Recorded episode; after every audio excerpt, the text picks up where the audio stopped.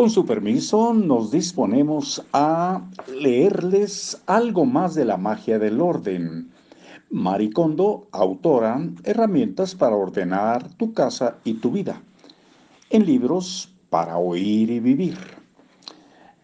A ver, no cambies el método para ajustarlo a tu personalidad.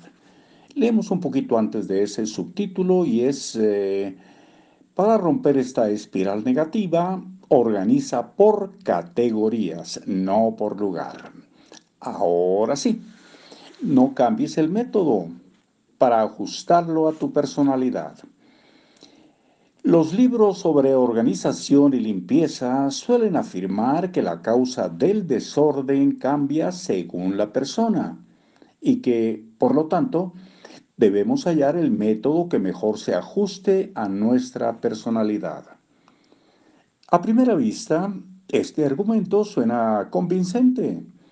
Uno podría pensar, así que por eso no puedo mantener mi espacio en orden. El método que uso no se ajusta a mi carácter. Podemos consultar la tabla que dice que qué método funciona para la gente descuidada, ocupada, quisquillosa o no quisquillosa y elegir el que mejor se ajuste. En cierto momento yo también exploré la idea de clasificar los métodos de organización según el tipo de carácter. Leí libros de psicología, pregunté a mis clientes acerca de su tipo de sangre, el carácter de sus padres y cosas similares e incluso revisé su fecha de nacimiento. Pasé más de cinco años analizando mis hallazgos en busca de un principio general que dictara el mejor método para cada tipo de personalidad. En lugar de eso, descubrí que no tiene ningún sentido cambiar el método para ajustarlo a tu personalidad. Cuando de organizar se trata, la mayoría de la gente es descuidada. También está ocupada. En cuanto a ser quisquilloso, uno lo es con determinadas cosas y no lo es con otras.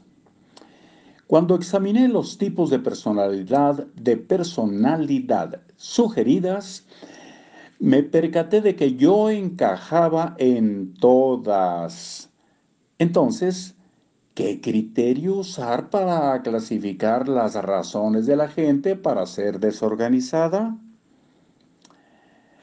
Tengo el hábito de clasificar todo, quizá porque pasé mucho tiempo reflexionando sobre cómo organizar. Cuando empecé a trabajar como consultora, me esforcé mucho para clasificar a mis clientes y adaptar el contenido de mis servicios para que se ajustara a cada tipo. Sin embargo, al reevaluar vi que tenía un motivo oculto. De alguna de algún modo, imaginaba que un enfoque complejo, compuesto de métodos diferentes, para personalidades diferentes, me haría parecer más profesional.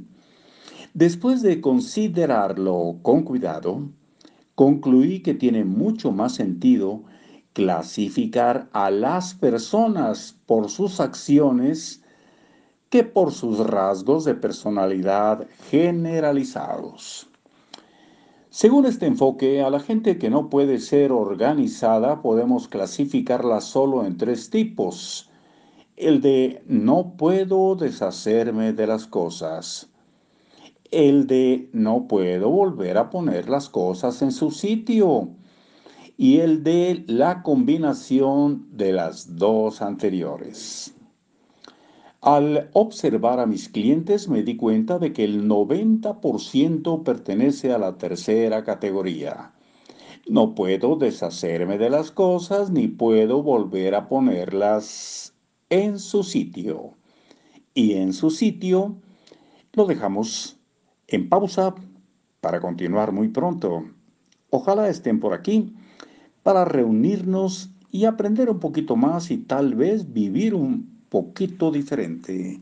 Muchas gracias.